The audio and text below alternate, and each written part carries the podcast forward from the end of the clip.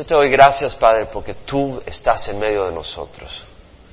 Te doy gracias, Señor, porque no nos has abandonado, porque nos has dado tu palabra y nos has dado a tu Hijo. Y Jesús está con nosotros y nos guía y nos habla y consuela nuestro corazón y dirige y nos corrige. Y Señor, y en tu luz reconocemos que no somos nada, pero a la vez reconocemos que somos tus hijos, porque nos has dado tu espíritu y nos has elevado a esa posición tan gloriosa. Señor, yo te ruego de que con libertad te manifiestes hoy, con poder, para tocar cada corazón de los que estamos acá, para ministrar a cada necesidad, traer corrección, traer ánimo, dirección, fortaleza y que tú seas glorificado por la actitud de nuestros corazones al recibir tu palabra como lo que es palabra de Dios. Señor, que nuestras vidas reflejen lo que tú deseas ver, Señor. A tu Hijo Jesucristo moldeado en nosotros por el poder de tu Espíritu. Porque eso es lo que queremos, Señor, complacerte. Si algo queremos, Salomón pidió sabiduría. Nosotros pedimos poder complacerte. Podemos queremos poder complacerte, que nuestra vida sea un aroma agradable a ti. Eso es lo más importante. Queremos ser agradable a ti, Señor, por el poder de tu Espíritu. En nombre de Jesús, haz tu obra. Amén. Nos sentamos, hermanos, estamos en el Evangelio de San Mateo, capítulo 18, y vamos a ver el versículo 12. Y haciendo una pequeña reseña de lo que trasciende antes de llegar al versículo 12 para tener un mejor entendimiento. Nuestro Señor había ministrado por todo Galilea, enseñando en sus sinagogas, proclamando el Evangelio, proclamando la noticia del reino, el Evangelio del reino, y sanando toda enfermedad y toda dolencia en el pueblo. Y sabemos que le seguían grandes multitudes de Galilea, de Decápolis, Jerusalén, Judea y del otro lado del Jordán. Y después de estar ministrando unos dos años y medio por toda la región de Galilea, partió hacia afuera de, afuera de Israel, hacia el norte, hacia Tiro y luego hacia Sidón. Tiro 30 millas al noroeste, Sidón 25 millas al norte. Ministró en Tiro a una mujer que tenía a su hija endemoniada. Después de esa eh, esos días que estuvo ahí, regresó al área de Decápolis, al este, sureste del mar de Galilea, donde ministró a los gentiles. Eh, les enseñó, les sanó y también les alimentó. Multiplicó panes y peces y le mostró compasión dándoles de comer. Después de ese evento partió hacia el, hacia el otro lado del mar de Galilea, eh, donde hubo unas pequeñas interacciones y luego subió hacia Bethsaida, al norte, del mar de Galilea y posteriormente hacia eh, Cesarea de Filipo. Y es en Cesarea de Filipo donde hubo esa interacción de Jesús con los discípulos diciendo, ¿quién dicen los hombres que es el Hijo del Hombre? Y decían, bueno, unos dicen que eres Juan Bautista, otro Elías, otro Jeremías o uno de los profetas. Y Jesús dijo, bueno, pero ¿quién dicen ustedes que soy yo? Y Pedro dijo, tú eres el Cristo, el Hijo del Dios viviente.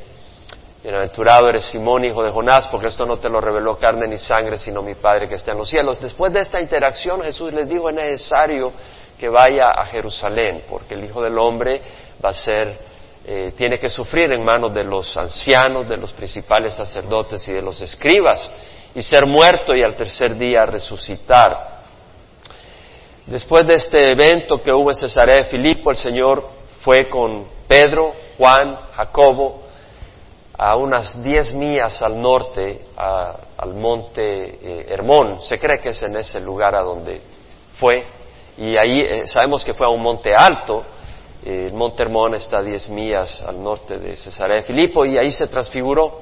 Ya hablamos sobre eso. Después de la transfiguración, cuando venía bajando del monte, le dijo a sus compañeros, a Pedro, Juan y Jacobo, que no dijeran de esa visión hasta que hubiera resucitado de la muerte, haciendo mención pues de su muerte, que él iba a morir. Cuando llega encuentra a sus discípulos y una gran multitud, a los que habían quedado abajo, a los otros nueve apóstoles y los demás discípulos, y una gran multitud alrededor de él y los escribas discutiendo con ellos. Y en ese proceso Jesús libera a un hombre cuyo hijo estaba endemoniado, libera al, hijo que estaba endemoniado. Y regresan hacia Capernaum, van pasando por Galilea, porque el Señor va a morir, va a Jerusalén y empieza, ya estas son las últimas visitas al norte, ya es lo último en que el Señor está en Galilea. Eh, va por Galilea hacia Capernaum y en el camino anuncia una vez más que el Hijo del Hombre tenía que ser entregado en manos de los hombres, es decir, en manos de los gentiles, y morir y al tercer día resucitar. Lo vuelve a anunciar. Y cuando llegan a, Capernaum, el Señor se había dado cuenta de que los discípulos habían estado discutiendo entre ellos, se habían tenido una gran discusión. Y dice, bueno, ¿qué discutías en el camino? Y ellos se quedaron callados, porque habían estado discutiendo quién de ellos era el mayor en el reino de los cielos. Entonces Jesús mandó a llamar a un niño, había un niño por ahí, porque estaban ya en la casa, y ve a un niño y lo llama, y el niño viene y lo pone entre ellos y le dice, el que quiera ser entre ustedes el mayor debe de ser como uno de estos, como un niño, como estos. Y de hecho, si no os convertís en un niño, no, o sea, como un niño, no entraréis en el reino de los cielos. Y estoy tratando esto porque es muy importante para lo que vamos a leer en el versículo 2 en adelante. Jesús toca el corazón de estos hombres que estaban pensando en las grandezas y en ser grandes en el reino de los cielos y les dice, tienen que ser como un niño siquiera para entrar en el reino de los cielos. Y un niño es alguien que depende de su papá. La palabra niño que usa eh, la escritura acá es paidion, que es el diminutivo de niño, es un niño pequeño, es un pequeñito. Pais es niño y paidion es el diminutivo, el niñito, un pequeñito. Y dice, eh, si no os convertís, si no volvéis y os hacéis como niños, no entraréis en el reino de los cielos. Es decir, el niño confía en su papá. Si su papá dice, vamos a, a tal lugar, va a tal lugar. Él sabe que así es. Eh, si su papá le dice, eso es negro, él cree que eso es negro. Si le dice que eso es azul, oh, eso es azul. Él lo cree, no, no lo duda y no toma decisiones por sí sola. El, niño no dice yo voy a ir a tal escuela, eh, yo voy a tener vacaciones tal día, hoy vamos a ir a la montaña. Él no lo decide, lo decide su padre. Y el niño va donde lo decide su padre y dice, si tú no entiendes que el papá celestial tiene las mejores decisiones, y un niño todo lo que quiere es jugar, y el Señor dice que Él nos pone en nosotros tanto el querer como el hacer para su beneplácito. Y si nosotros somos transparentes como un niño, Él va a poner en nosotros los deseos de jugar, pero en el campo espiritual. Y te va a poner el deseo de servir en alguna área, o de tocar alabanzas, o de visitar personas, o de cocinar, o de predicar la palabra, o de tocar puerta a puerta. Y te vas a gozar en hacerlo, porque es el Señor el que te lo pone. Y eso es lo que vas a desear hacer, como un niño, con sencillez un niño no se complica, está feliz si tiene comida, si tiene techo. Y el Señor dice, si no os convertís, si hacéis como un pequeñito, no entraréis en el reino de los cielos. Y cualquiera que se humille como un niño como este, este es el mayor en el reino de los cielos. Es decir, hay que convertirse. Convertirse quiere decir regresar, porque nosotros nos volvemos incrédulos por el mundo. Aún nuestros mismos padres, nuestros parientes nos dicen cosas que no son ciertas. Y a veces nosotros cometemos ese mismo error y producimos eh, que la gente no crea, que los niños no crean, se vuelvan incrédulos. Ahora el Señor dijo, el que haga tropezar a uno de estos pequeñitos, mejor le fuera que le pongan una piedra de moler, piedra de molino de las que mueve un asno, y lo echaran al mar y se ahogaran en el fondo del mar. Más le fuera que hiciera, que más le fuera eso. O sea, no hagas tropezar a uno de estos pequeños. Ahora, la palabra pequeñito acá es micros y se refiere a alguien pequeño en tamaño o pequeño en rango, que no es tan importante.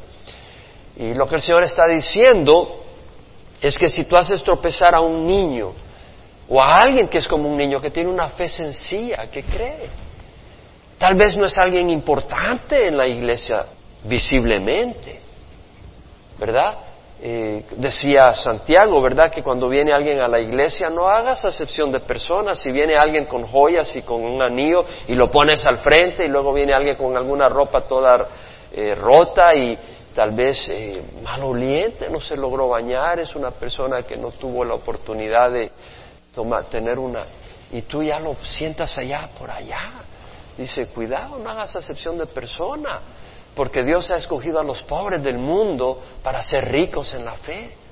Eso dice el Señor. Entonces, tú no te dejes guiar por las apariencias, dice el Señor. Y el que haga tropezar tal vez a, un niño o a alguien que tiene una fe de un niño y viene a la iglesia y tú vienes y lo desprecias y no lo consideras y, esa persona se va y luego viene el enemigo y, y, tropieza. Dice, mejor te ponen una piedra de molino de las que mueve un asno en el cuello y que te tiren al profundo del mar. Sería mejor. Y en ese contexto viene el Señor, por eso hablo, hablo todo este contexto, porque hablar de los pequeñitos. Y hemos hablado de los pequeñitos, ¿verdad? De los niños. Es en ese contexto que viene el versículo 12 al 14. Dice, ¿qué os parece? Si un hombre tiene cien ovejas y una de ellas se ha descarriado, ¿no deja las noventa y nueve en los montes y va en búsqueda de la descarriada? Y si sucede que la haya, en verdad os digo que se regocija más por esta que por las noventa y nueve que no se han descarriado. Así no es la voluntad de vuestro Padre que esté en los cielos que se pierda uno de estos pequeñitos palabra pequeñitos es micros, pequeñito en rango o en tamaño. Vemos acá que el Señor habla del gozo que le da cuando uno de estos pequeñitos es encontrado, uno de estos que se han descarriado. Y no es que no le importe las 99, pero es que este buen pastor tiene 99 ovejas y las 99 están bien, están sanas, pero su corazón está triste por aquella que está enferma. Su corazón está dolido. Es como cuando tú tienes, ponle que tengas ocho hijos y siete están sanos, pero uno está enfermo. Tu corazón está angustiado por el enfermo. No es que no te den alegría los otros, pero tu angustia es por aquel que está enfermo. Y acá vemos al pastor que está angustiado por su ovejita. Y cuando le encuentra, hay regocijo, hay gran alegría.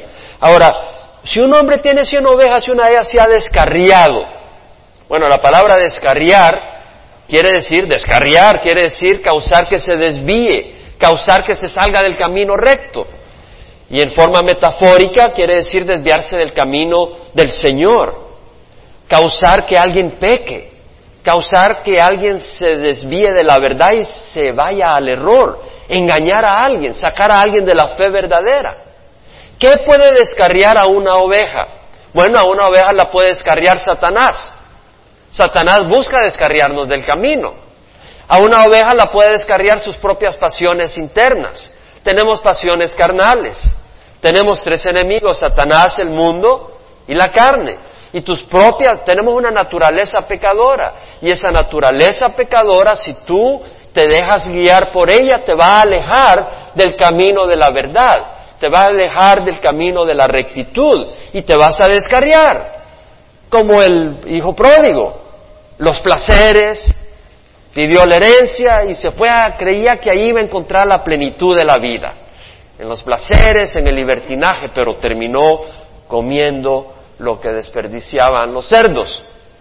Puede descarriarte el mundo y sus atractivos, el engaño de los placeres y de las riquezas fugaces o tu misma arrogancia, la autosuficiencia, y pensar que no necesitas de Dios y te, te descarrías, te desvías, porque empiezas a depender de ti, de tu mente y no de la luz de las escrituras.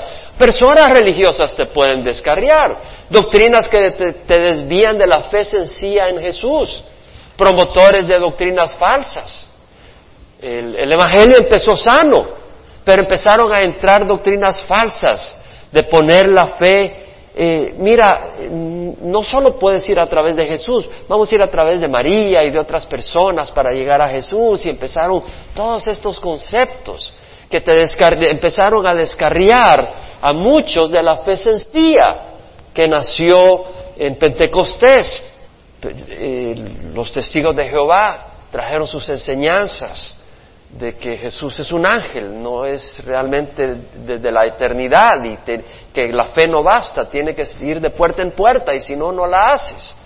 Y, muchas otras enseñanzas, o los mormones que tienen otro profeta, Joseph Smith, y, empiezan a, desviar y a, traer enseñanzas que, que, no, no, no se mantienen en la línea de la santidad y de la verdad. En 2 Corintios 11:3, Pablo dijo, temo que así como la serpiente con su astucia engañó a Eva, vuestras mentes sean desviadas de la sencillez y de la pureza de la devoción a Cristo. Nosotros tenemos un camino. Las ovejas se habían descarriado, una de ellas. ¿Cuál es el camino? Jesús. ¿No? Él dijo, yo soy el camino, la verdad y la vida. Mientras tú estés en Jesús no estás descarriado. Pero si tú te descarrías, si tú te desvías de Jesús y empiezas a poner tu fe en Calvary Chapel, te descarriaste. Porque el camino no es Calvary Chapel, es Jesús. El camino no es el pastor Jaime, el camino es Jesús. Mientras que en este púlpito se predique a Jesús y busquemos caminar en su verdad, no solo predicar, pero caminar en su luz, entonces Jesús es honrado y adelante. Pero el camino es Jesús. El Señor le dijo a los fariseos, hay, de vosotros escribas y fariseos hipócritas porque recorréis el mar y la tierra, eso está en Mateo 23, 15, recorréis el mar y la tierra para ser un prosélito, un seguidor, y cuando llega a serlo lo hacéis hijo del infierno dos veces más que vosotros. ¿Qué estaba diciendo? Los escribas tenían la palabra de Dios, los fariseos tenían la palabra de Dios, tenían un celo religioso tremendo. Pero dice, ustedes con un gran celo religioso y con la palabra de Dios pero porque su corazón está mal, sus motivaciones están malas y están llenos de tradiciones falsas, dentro de ese celo agarran seguidores, pero los desvían del verdadero camino que es Jesús. Entonces vemos acá de que una ovejita, sea por lo que fuere, se había descarriado. Y vemos de que el Señor ve a esta oveja descarriada y con gozo la busca, porque dice, sucede que la haya. Dice, va en busca de la descarriada. El Señor va en busca de la descarriada, tiene compasión, está preocupado por ella, por decirlo así, la ama y se regocija por ella, se regocija enormemente. El gozo de un alma es increíble. El gozo de tu alma al Señor es increíble. El gozo que tu alma causa al Señor es increíble. Nosotros no tenemos idea, pero debemos de saberlo. En 10, en Juan 10, 1 al 3, dice que el que viene al redil de las ovejas, no por la puerta, sino que sube por otro lado, ese es el ladrón y el salteador.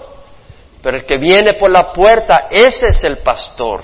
Y dice la palabra del Señor que Él llama a sus ovejas por nombre y las conduce afuera, las llama por nombre. Esto no solo es para pensar intelectualmente. El Señor está diciendo que el pastor conoce a cada oveja por nombre, personalmente. En Juan 10, 11 dice, yo soy el buen pastor, el buen pastor da su vida por las ovejas. Oh, sí, el buen pastor da su vida por las ovejas, la dará por todas las ovejas, pero no por una, te equivocas. El Señor da su vida por cada una de sus ovejas.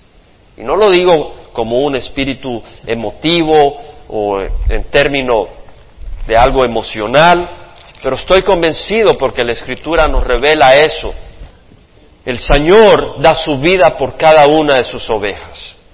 En Juan 10, 27 al 28 dice, mis ovejas oyen mi voz y yo las conozco y ellas me siguen y yo les doy vida eterna y no perecerán jamás y nadie las arrebatará de mi mano. Se está refiriendo a cada una de las que tiene en su mano.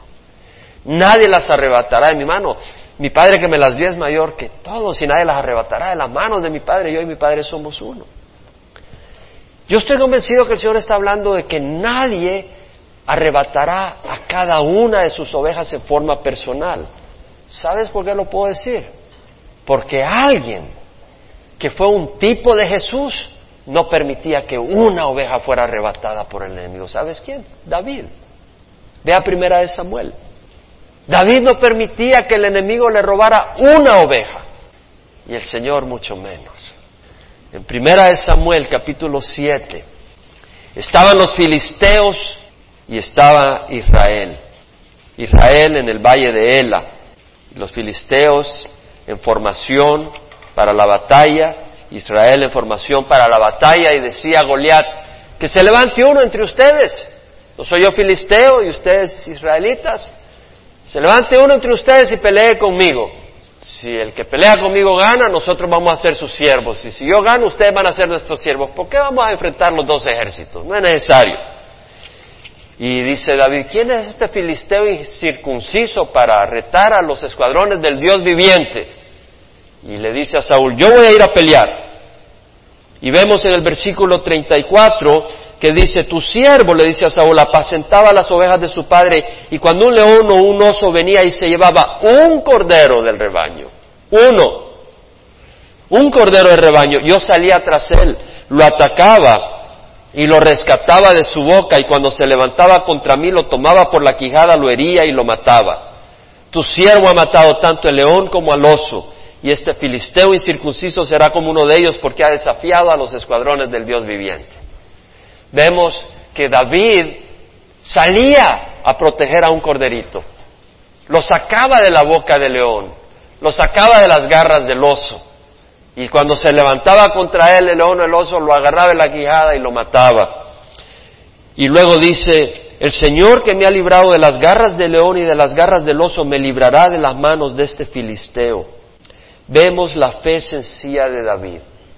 Eh, eh, este filisteo era enorme, medía más de tres metros, más de nueve pies. Era un hombre inmenso.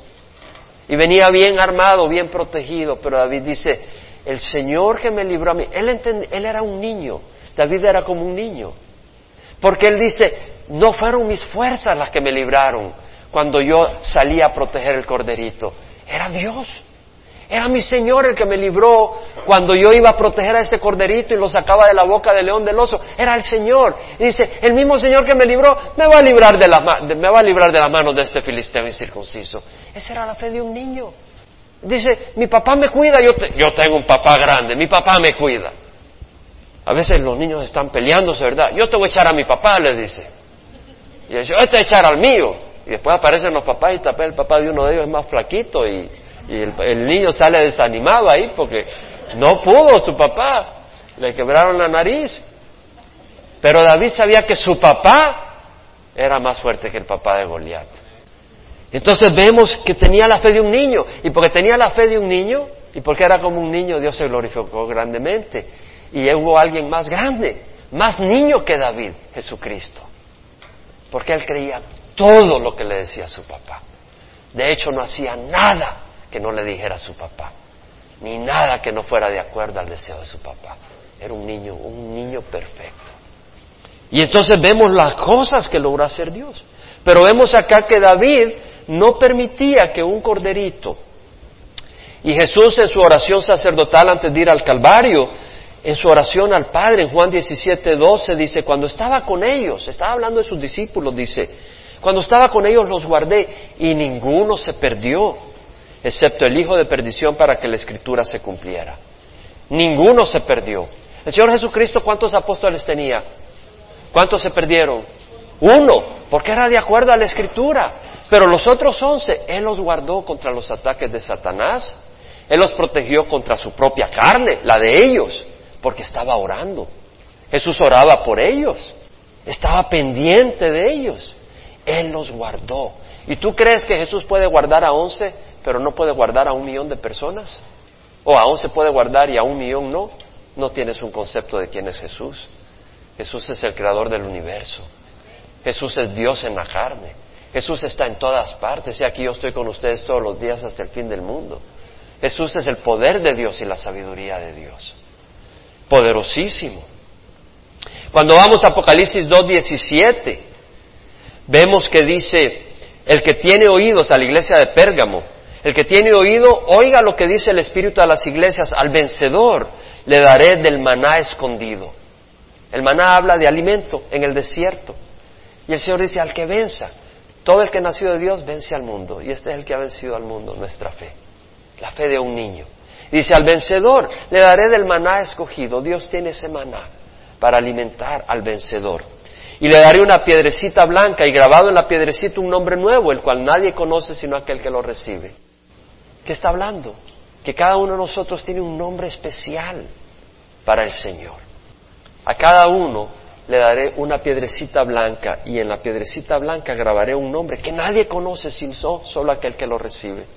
Un nombre significa, en el Antiguo Testamento se daban nombres para identificar a la persona, eh, las condiciones, las circunstancias cuando nacieron o el llamado que tenía o alguna característica de él. Era algo muy personal y un nombre especial que nadie conoce que nos va a dar el Señor. Habla de la relación personal, del plan personal que Dios tiene con cada uno de nosotros.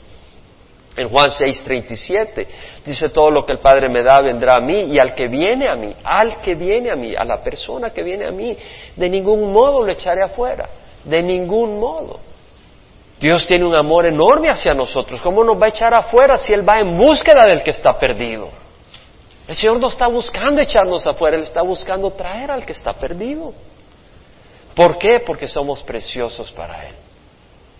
Jesús nos ama. En Marcos 5, 1 al 20 tenemos la historia del Gadareno.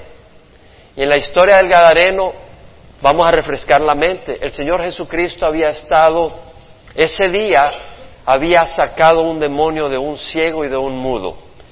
Y después de eso tuvo una confrontación con los fariseos que decían que lo hacía por el poder de Satanás, por el poder del príncipe de los demonios. Y después de eso vinieron su madre y sus hermanos para llevárselo a casa porque decían que estaba fuera de sí. Y él dijo, mi madre y mis hermanos son los que oyen la palabra de Dios y la hacen, volteando a ver a sus discípulos. Y luego empieza a hablarle a los discípulos y a, las multitudes, más bien dicho, en parábolas se va a la orilla del mar y empieza a predicar y viene, tanta gente que se sube a un barco y desde la barca empieza a enseñarle a, los, a, las multitudes y empieza a hablarle parábolas y pasa un tiempo ahí.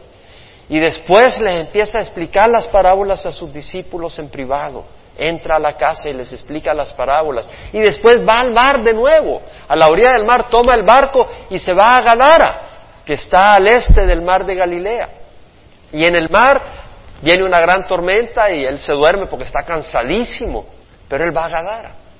Y, se duerme y los discípulos, maestro, que no te importa que perezcamos, y lo despiertan y Jesús calma el mar y llegan a Gadara. Después de un día largo, ya, había, ya estaba avanzada la tarde, dice la palabra, si ves en el Evangelio de San Marcos. ¿Para qué fue a Gadara? Había tenido una confrontación con los fariseos, había exorcizado a un endemoniado, había enseñado a las multitudes en el mar, había entrado a la casa a explicarle a los discípulos lo que significaban las parábolas, estaría cansadísimo, tan cansado que cae dormido, desplomado en el, en el barco, pero iba a Gadara y solo va a un propósito a Gadara. Léelo en Marcos. Cuando llega a Gadara, sale un endemoniado un hombre endemoniado desnudo, se quitaba la ropa, lo tenían encadenado y rompía las cadenas, lo amarraban con grillos y rompía los grillos, andaba en los sepulcros, gritando y aullando de noche y de día. Y el Señor Jesucristo va a Gadara para tener un encuentro con este hombre, porque era una oveja, era el pequeño, era un micros, era un pequeñito, era un despreciado, pero era una de sus ovejas. Y Jesús fue ahí. Y los demonios le dicen, ¿qué tengo que ver contigo, Jesús, Hijo del Dios Altísimo? Y le dice, ¿cómo te llamas? Legión, porque eran muchos. Y le rogaban de que lo echara a la piara de cerdo. Habían como dos mil cerdos. Y le dice, vaya. Y lo exorciza. Y el hombre, ah, cuando sale, la gente que se dio cuenta sale a avisar al pueblo y llegan allí y le dice, vete, vete de aquí y sacan a Jesús, pero ven al, endemoniado a la par del vestido. ¿De dónde sacó la ropa? Me imagino que alguno de los apóstoles tenía un extra, un extra set y se lo pusieron. Pero no tenía ropa, vestido a la par del maestro. Le dice, quiero ir contigo. No, ve a tu pueblo, a tu gente y di lo que el Señor ha hecho por ti. Vemos todo lo que hizo el Señor por un endemoniado por un hombre que gritaba abandonado, que se sangraba, se hería, se golpeaba, estaba entre las tumbas. Y eso hizo Jesús porque era su oveja perdida. ¿No es precioso? ¿No vemos el amor de Dios que tiene? Y dice la palabra del Señor, todo el que el Padre me da, viene a mí. Y el que viene a mí, de ninguna manera lo echaré afuera. Jesús no solo fue de Capernaún a Gadara. Jesús vino del cielo a la tierra a buscarnos y a dar su vida por nosotros. En Lucas 13, 10 al 17 tenemos un milagro de una mujer encorvada. Dice que había una mujer, de, una mujer que tenía 18 años, enferma, por, causada por un espíritu en enfermedad. No estaba endemoniada, pero un demonio le había causado la enfermedad. Acuérdense que Job no estaba endemoniado, pero un demonio le había causado enfermedad. Y entonces vemos que ella está enferma, encorvada, de ninguna manera se podía enderezar. Cuando Jesús la vio, la llamó y le dijo, mujer, has quedado libre de tu enfermedad. Y puso la mano sobre ella y al instante se enderezó y glorificaba a Dios. El oficial de la sinagoga, indignado porque Jesús había sanado en el día de reposo, reaccionó diciendo a la multitud, hay seis días en los cuales se debe trabajar, venid pues en esos días y ser sanados y no en el día de reposo. Hombre duro atado por la religión. Y el Señor le respondió y dijo, hipócrita, no desata cada uno de vosotros su buey o su asno del pesebre en el día de reposo y lo lleva a beber. Y esta que es hija de Abraham, a la que Satanás ha tenido atada durante 18 largos años, ¿no debería ser liberada de esta ligadura en el día de reposo? Y al decir esto, todos sus adversarios se avergonzaban, pero la multitud se regocijaba por todas las cosas gloriosas hechas por él. Pero lo que vemos en este pasaje es que Jesús dice, esta que es hija de Abraham. Si hubiera sido una mujer impía, no le hubiera dicho que era hija de Abraham. Jesús conocía el corazón de esta mujer, conocía cuántos años tenía en esa condición, que Satanás ha tenido atada durante 18 largos años. Y también sabía la razón de su enfermedad. No dijo, es una enfermedad natural. Satanás ha causado esto. Jesús conocía. Y no solo sabía que eran 18 años, sino que dijo 18 largos años. Jesús conocía a esta mujer y la desata y la libera. Vemos la compasión de Jesús. Jesús tiene compasión por cada uno de nosotros. Y debemos de recordarlo. Y Jesús está trabajando en cada uno de nosotros. En segunda de Corintios 3:18 dice, todos nosotros con el rostro descubierto, mirando como en un espejo la gloria del Señor, estamos siendo transformados de gloria en gloria en su misma imagen por el Señor, el Espíritu. Cada uno de nosotros está en una situación distinta. Cada uno de nosotros tiene problemas distintos. Cada uno de nosotros tiene debilidades distintas. Cada uno de nosotros tenemos algunas áreas muy difíciles que Dios tiene que trabajar. Cada uno de nosotros es distinto. Pero a cada uno de nosotros Dios está trabajando a su manera para convertirnos a la imagen de Jesús. No puede ser la misma manera porque cada uno de nosotros es distinto. Cada uno de nosotros reacciona distinto. Cada uno de nosotros está en un nivel distinto, en condiciones distintas. Pero en cada uno de nosotros el Señor está trabajando, moldeándonos a la imagen de Jesús. Somos unas personas especiales para Jesús. Y por eso vemos acá en Mateo 18 que eh, se regocija porque ama, busca la oveja. Es importante. Como dice Colosenses, todos hemos sido creados por Él y para Él. Cada uno de nosotros, el Señor no desperdicia a ninguno de los que ha creado. Esa es la relación personal del Señor. Y luego dice, y si tu hermano peca, ve y repréndele a solas, si te escucha has ganado a tu hermano. Pero si no te escucha, lleva contigo a uno o dos o más perdón, a uno o dos más para que toda palabra sea confirmada por boca de dos o tres testigos. Y se rehúsa a escucharnos a la iglesia, y si también rehúsa a escuchar a la iglesia, sea para ti como el gentil y el recaudador de impuestos. Acá el Señor se pasa a hablar, y todo esto tiene relación, todo lo que sigue está relacionado de cierta manera. Acá el Señor viene y habla de la corrección dentro de la iglesia. Dice, si tu hermano peca, ve y repréndelo a solas, si te escuchas ganado a tu hermano. Tu hermano se refiere a, ya sea tu hermano en la carne, pero dentro de la iglesia, o tu hermano eh, espiritual, ¿no? Un hermano de la congregación. Si tu hermano peca, ve y repréndelo a solas. La palabra peca acá en el griego quiere decir fallar, no, dar al, no pegarle al blanco. Cuando tú estás tirando las flechas o los dardos al blanco y fallas, o tiras la flecha y no llega a su, no llega a su lugar, llega cerca, pero no la logras tirar con suficiente fuerza, no llegas. eh, no logras lo que se requiere. Errar quiere decir desviarse del camino de rectitud y honor, desviarse de la ley de Dios. ¿Qué quiere decir cuando un hermano peca contra ti? Cuando tu hermano eh, no, no te trata como Dios manda. Cuando tu hermano no, no, don't deliver, como dicen en inglés, no, no da lo que tiene que dar. No te honra como debe de honrarte. En alguna área te falla en alguna área donde debería de portarse de cierta manera, se porta totalmente fuera de lugar. Dice, cuando un hermano peca contra ti, y la palabra contra ti no aparece acá en este texto, pero sí aparece en muchos manuscritos. De hecho, contra ti aparece en todas las traducciones en inglés, excepto en dos, que es la en, una, en la, nueva, la New American Standard. Esa es la única que no aparece. Pero en la mayoría de los manuscritos eh, que están en el griego, sí aparece pecan contra ti. Y si te das cuenta en el versículo 21, que Pedro se le acerca a Jesús y le dice, Señor, ¿cuántas veces pecará mi hermano contra mí? Entonces vemos de que Pedro es motivado por esa interacción para preguntar, ¿cuántas veces tengo que aguantar que mi hermano peque contra mí? Lo que le da fuerza a incluir la palabra contra ti. Y también en Lucas, en Lucas 13, 17, perdón, no 13, 17. 3, 4 dice, tened cuidado, si tu hermano peca, repréndelo, y si se arrepiente, perdónalo, y si pega contra ti siete veces al día y vuelve a ti siete veces diciéndole, me arrepiento, perdónalo.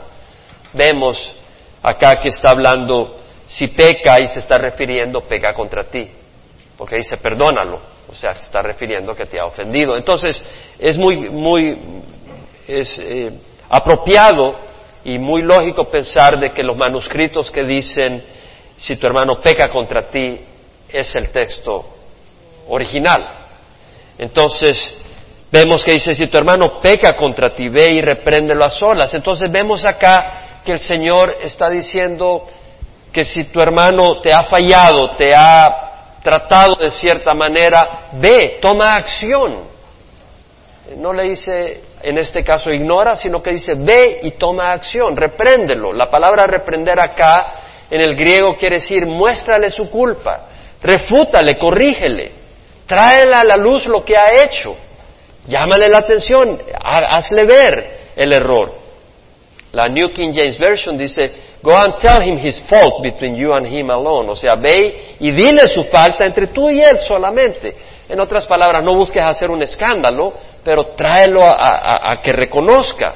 La New Living Translation dice, go privately and point out the fault. O sea, ve en privado y hazle ver su error. Y si te escuchas, ganado tu hermano. Pero si no te escucha, eh, eh, lleva contigo a uno o dos más para que toda palabra sea confirmada por boca de dos o tres testigos. Y si no escucha, eh, rehúsa, eh, dilo a la iglesia y si rehúsa escuchar a la iglesia, sea para ti como el gentil y el recaudador de impuestos. Es decir, tú hazle ver su error y si él no pone atención, si él, él lo acepta, te has ganado tu hermano. O sea, la palabra escuchar ahí quiere decir reconoce, si él reconoce su error, si él reconoce que está mal. No quiere decir que no oye o si oye, pero que él se da cuenta, se eh, reflexiona y dice, sí, he estado mal, perdona. Eh, pero, pero si no escucha, pues trae a dos testigos, a uno o a dos, para que sean tú y él dos testigos o tres testigos, para que la palabra quede confirmada por boca de dos o tres testigos. Pero si aún así, llama a la iglesia. Y si aún así rehúsa, entonces trátalo como un incrédulo, como un no creyente. Ahora, vamos a hablar un poco sobre esto. Primero, vamos a considerar a la luz de la escritura que hay corrección oportuna. Y por eso acá el Señor está hablando de esa corrección oportuna. Porque dice, ve y repréndelo. ¿Qué está diciendo? Ve y corrígelo. No está diciendo, ya, olvídate. No, no, corrígelo. Hay una corrección oportuna. Y en Proverbios 27, 6 dice la palabra, fieles son las heridas del amigo, pero engañosos los besos del enemigo.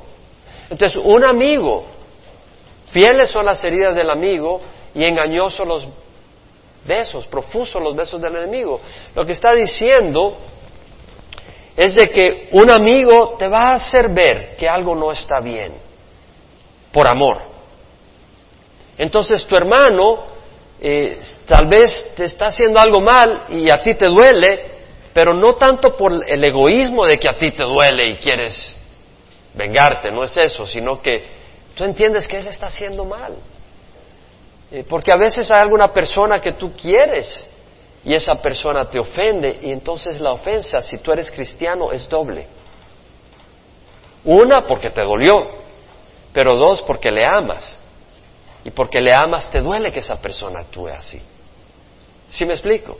Hay, una doble, hay un doble dolor.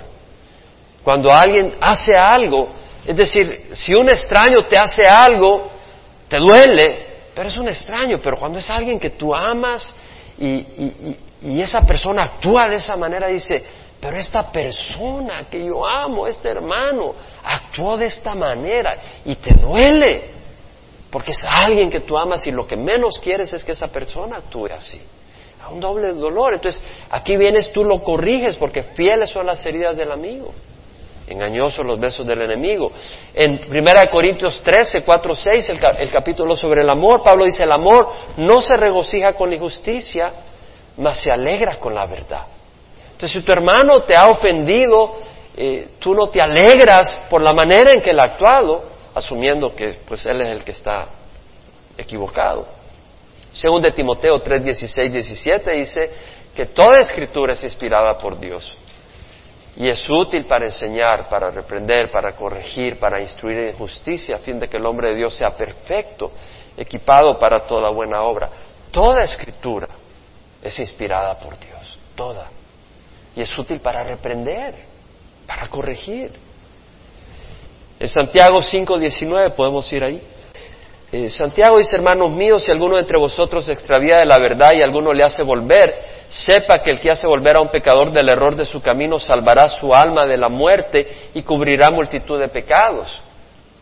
Aquí está hablando de una falta grave, porque dice salvará su alma de la muerte. Si alguien no te saludó, no por eso se va a ir al infierno. No sé si me explico.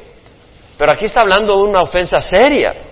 Y esa la podemos ver en 1 Corintios 6, dignas del infierno. 1 Corintios 6, 9 dice, no sabéis que los injustos no heredarán el reino de Dios, no os, dejéis, no os dejéis engañar, ni los inmorales, ni los idólatras, ni los adúlteros, ni los afeminados, ni los homosexuales. Ahora, nadie se salva por sus obras, somos salvos por la sangre de Jesucristo. Pero cuando tú caminas en, esto, en este estilo de vida, no te vas a salvar porque estás negando al Señor. Estás pateando su sangre. Dice, no dejes engañar ni los inmorales, ni los adúlteros, ni los afeminados, ni los homosexuales, ni los ladrones, ni los avaros, ni los borrachos, ni los difamadores, ni los estafadores heredarán el reino de Dios. Entonces, si viene un hermano y él te está fallando a ti, está pecando contra ti en el sentido que te está robando, Tal vez trabajas con él y él te está robando. Tú tienes que venir y confrontarle. Porque ese pecado lo va a llevar al infierno. Ese estilo de vida lo va a llevar al infierno. O si esa persona te está calumniando. Claro que tú quieres que no te calumnien. ¿Sabes qué? Deja que el Señor se encargue. Pero en este caso, tal vez tú tienes que venir y decirle, oye, ¿qué estás diciendo? Tú estás destruyendo mi reputación y eso no te va a llevar a ningún lugar. Porque eso no es de Dios y, tú tienes que confrontar a tu hermano por amor a él. Tú no puedes estar confrontando a todo el mundo que te esté acusando y te esté hablando mal de ti, porque es imposible. Entonces Satanás te va a tener a, ti a la defensiva solo defendiéndote de lo que la gente diga. Deja que el Señor te proteja. Pero estamos acá hablando de aquella corrección que tienes que traer a una persona. Y la vienes y la corriges. O si la persona está coqueteando con tu esposa. Es un hermano de la iglesia está coqueteando con tu esposa. Lo paras. No solo porque no se debe meter ahí, pero también porque él está haciendo algo muy mal. Y eso va a ir al infierno. O tal vez alguien es un inmoral y está dentro de la iglesia y es hermanito, pero tú lo ves con una actitud eh, inmoral hacia las muchachas o una joven con una actitud inmoral hacia los jóvenes. Tienes que, tú tienes que traerlo a, a cuenta, porque esa persona va hacia el infierno con ese comportamiento. Entonces vemos de que hay que reprender, hay espacio para la reprensión, pero también tenemos que tener cuidado de no irnos al otro extremo. Por eso voy a balancearlo, porque no podemos estar pendientes de cada error u ofensa contra nosotros. La carne sí, pero en el espíritu no lo podemos permitir y tenemos que balancear, porque ¿qué dice la palabra en 1 Corintios? El amor es paciente. El amor es bondadoso, no se irrita, no toma en cuenta el mal recibido. Todo lo sufre, todo lo cree, todo lo espera, todo lo soporta. En primera de Pedro 4.8, Pablo, Pedro dice, sed fervientes en vuestro amor los unos por los otros, porque el amor cubre multitud de pecados. ¿Qué quiere decir cubre multitud de pecados? Que si tú amas a alguien ya se le perdonan los pecados. No, lo que quiere decir que cuando tú amas a alguien, tú no estás pendiente de sus defectos. ¿Sí me explico? El amor cubre multitud de pecados. En Mateo 7, 3 al 5, en la bienaventuranza, leímos cómo el Señor dice, ¿por qué mira la mota en el ojo de tu hermano y no te fijas la viga que tienes en tu ojo? Hipócrita, sácate primero la viga de tu ojo. Y entonces vas a ver con claridad y puedes sacarle la mota a tu hermano. Entonces nosotros tenemos que tener cuidado de no estar en una condición donde, bueno, eh, este hermano me salió brusco acá, allá, y tú no te das cuenta los codazos que tú estás metiendo. ¿Sí me explico? Entonces, sí hay espacio para que si tu hermano peca contra ti, tú vayas y le reprendas. Pero también hay espacio para el amor y entender de que también el amor cubre multitud de pecados y que tenemos que mostrar gracia. Amén. Tenemos que balancear toda la escritura. Y luego dice el Señor, en verdad os digo que todo lo que atéis en la tierra será atado en el cielo, y todo lo que desatéis en la tierra será desatado en el cielo. Además os digo que si dos de vosotros se ponen de acuerdo sobre cualquier cosa aquí en la tierra, os será hecho por mi Padre que está en los cielos, porque donde están dos o tres reunidos en mi nombre, ahí yo estoy en medio de ellos. En verdad os digo que todo lo que atéis en la tierra será atado en el cielo y todo lo que desatéis en la tierra será desatado en el cielo. La palabra atar, deo, quiere decir atar, amarrar, atar con cadenas y en forma metafórica poner bajo obligación a alguien, prohibirle a alguien, es decir, antes esa persona tenía cierta libertad y tú se la prohíbes, es como atarlo. Declarar ilícito algo. Tal vez una persona antes sentía la libertad de hacer algo y ahora le es ilícito, ya no lo hace, lo estás atando atar, si, eh, en verdad digo que lo que atéis en la tierra será atado en el cielo y lo que desatéis en la tierra será desatado. Desatar es soltar cadenas, anular la autoridad de algo o anular la autoridad de alguien sobre una persona. Vemos que en el contexto el Señor ha hablado de que si alguien no acepta la reprensión de, de su hermano, y ni la de testigos, ni la de la iglesia, lo trates como un no creyente. En otras palabras, lo estás atando. No, este no, es, este no tiene la libertad de participar con nosotros como un creyente, este es un no creyente, fuera. En el sentido de una, vamos a tener eh, la Santa Cena, ¿no? Tú, tú estás, no puedes participar en la Santa Cena, ¿qué estás haciendo? Estás eh, tratando, maltratando el nombre del Señor, la honra del Señor, estás en pecado, ¿qué haces? Eh, se, se le trata como alguien que no es entonces está diciendo, se le está atando. También se aplica a la autoridad de la iglesia de desatar desendemoniados. En Lucas capítulo 10, versículo 17 al 20, el Señor cuando va camino a Jerusalén para morir, eh, manda a 70 discípulos a que vayan y que anuncien el Evangelio, el reino, y que desaten a los que están atados por los demonios y que sanen y que traigan el Evangelio. Y dice que los setenta regresaron con gozo diciendo, Señor, hasta los demonios se nos someten en tu nombre. Y el Señor dice, yo vi a Satanás caer como rayo del cielo. Y dice, os he dado autoridad para hollar sobre serpientes y sobre escorpiones y sobre todo el poder del enemigo y nada os hará daño. Pero no regocijéis que, los demonios, que los espíritus se os someten, sino regocijaos que vuestros nombres están escritos en los cielos.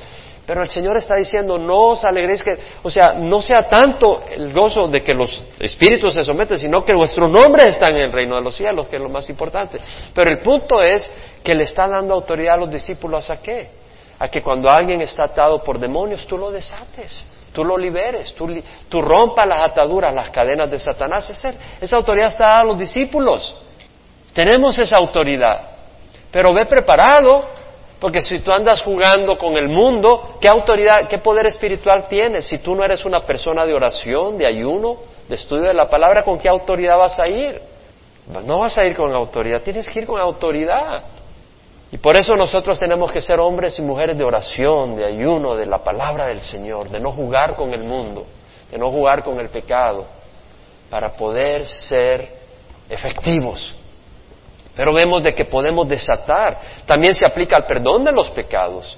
Cuando Jesús resucitó el domingo, en el Evangelio de San Juan, capítulo 20, leemos de que Él se le aparece a los discípulos y le dice, pasa a vosotros. Le dice, como el Padre me ha enviado, así os envío. Y sopló sobre ellos y les dijo, recibid el Espíritu Santo. A los que perdonéis los pecados les serán perdonados y a quienes se los retengan les serán retenidos. ¿Qué está diciendo? Como el caso de que si tu hermano peca, repréndelo y si no escucha, prácticamente estás reteniendo el pecado. Estás diciendo, tú no te estás arrepintiendo, estás reteniendo el pecado, pero no, es, no eres tú el que perdona, es Dios, pero tú estás declarando lo que la Escritura declara. También se aplica a liberar a una persona de una opresión. El Señor, vimos el ejemplo de la mujer que era encorvada. ¿Y qué dice el Señor? Esta que es hija de Abraham, a la que Satanás ha tenido atada durante estos 18 años, ¿no debería de ser desatada de esta ligadura el día de reposo? Desatada de enfermedades. Yo sé que el Señor usa a su iglesia para desatar enfermedades.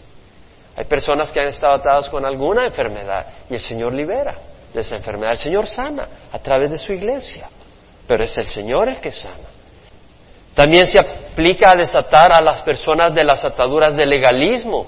¿Cuántas personas están atadas en el legalismo?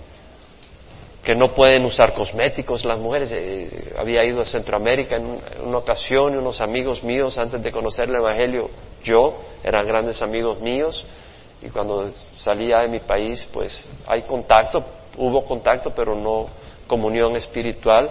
Y un día que estaba compartiendo con ellos me decía ella, no, pues si aquí uno, eh, en la iglesia acá evangélica, eh, no te puedes cortar el pelo, no te puedes pintar las uñas, no te puedes usar perfume. ¿Qué es eso? Eso es un legalismo y, son ataduras.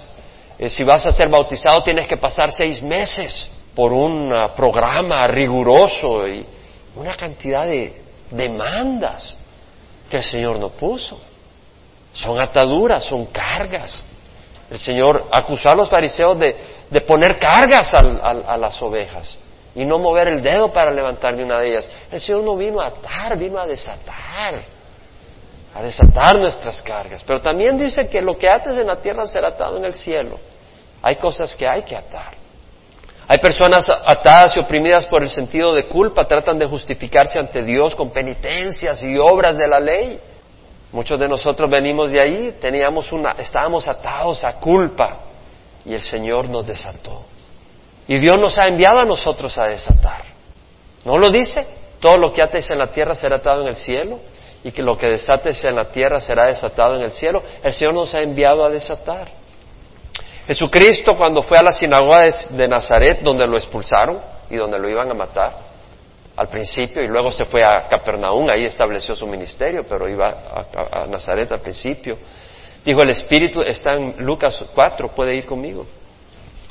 Versículo 18, dijo, el Espíritu del Señor está sobre mí porque me ha ungido para anunciar el Evangelio a los pobres.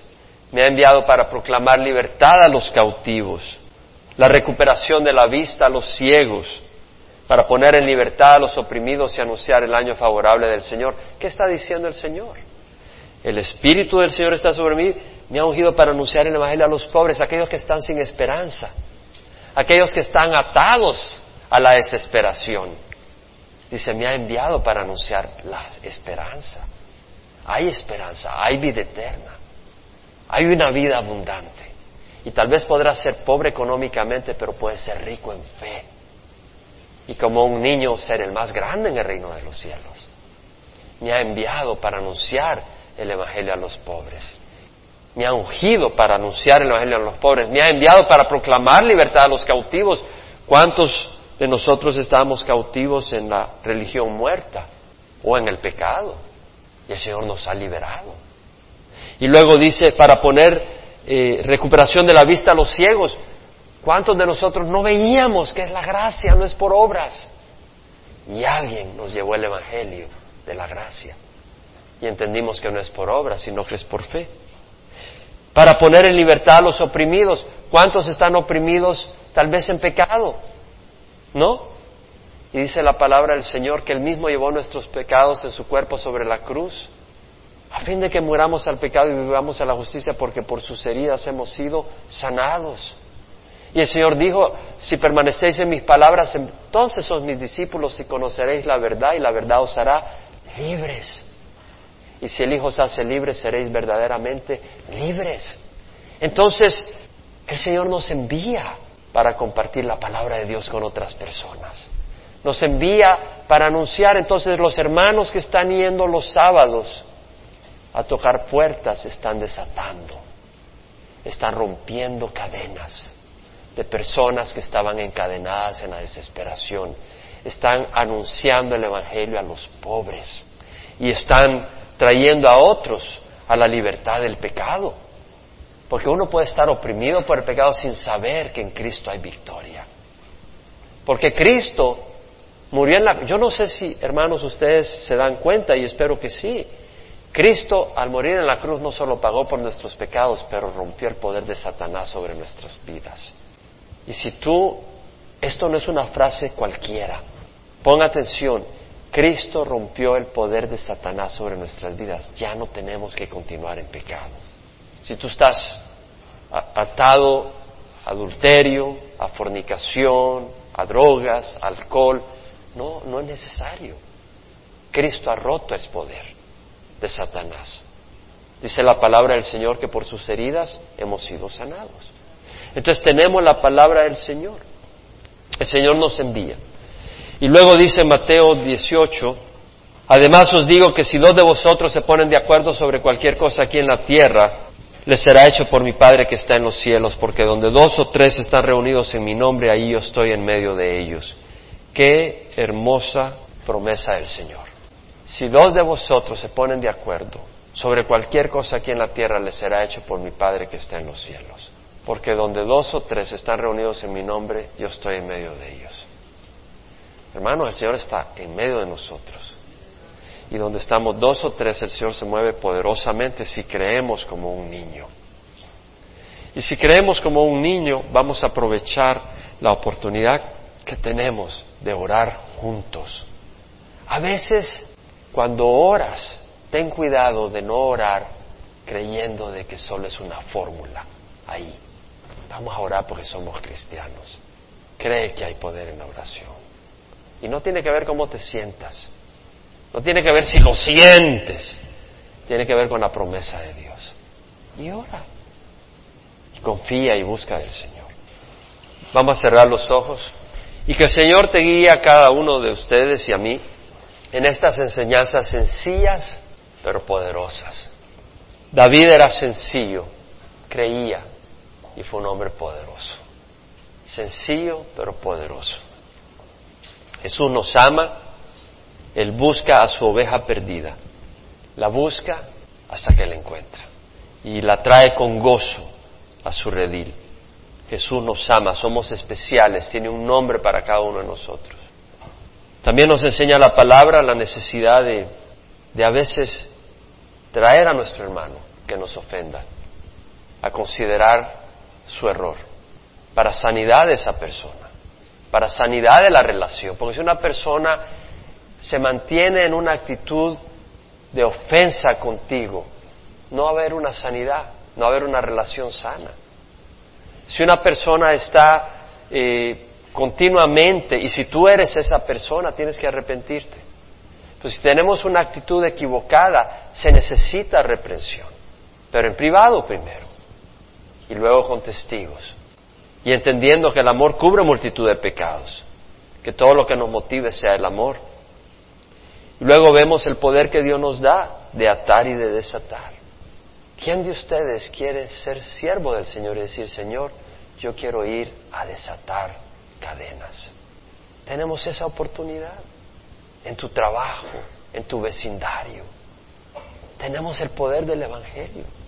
Cada uno de ustedes que es cristiano, no como religioso, sino que realmente ha nacido de nuevo, Dios te desató.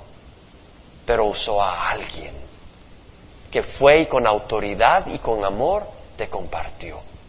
Haz lo mismo. No seas egoísta. Comparte con otros. Y luego vemos acá el poder de la oración, el poder del Señor a través de la oración. Padre, te damos gracias, tú sabes lo que has hablado a cada uno de los que estamos acá. Señor, yo te ruego que tú ah, sigas trabajando en nuestro corazón. Estas enseñanzas sencillas, Señor, pero son poderosísimas si realmente las abrazamos y las aplicamos. Haz tu obra en nosotros, Señor. Cada uno de nosotros somos un vaso y muchas veces, antes, antes, cuando yo recibí al Señor, decía, Señor, úsame. Y luego decía, Señor, glorifícate, que es más importante. Glorifícate. Pero luego decía, pero no quiero ser desperdiciado, ok.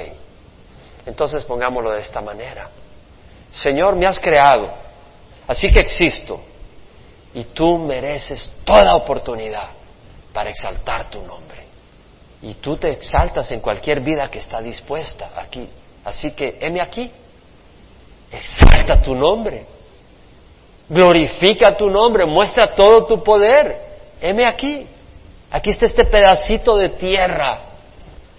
Señor, exáltate grandemente, porque todo punto, todo granito disponible debe ser usado para exaltar tu nombre, porque tú lo mereces. Tú mereces llenar de gloria todo el universo. Y he aquí este granito para que tú te manifiestes.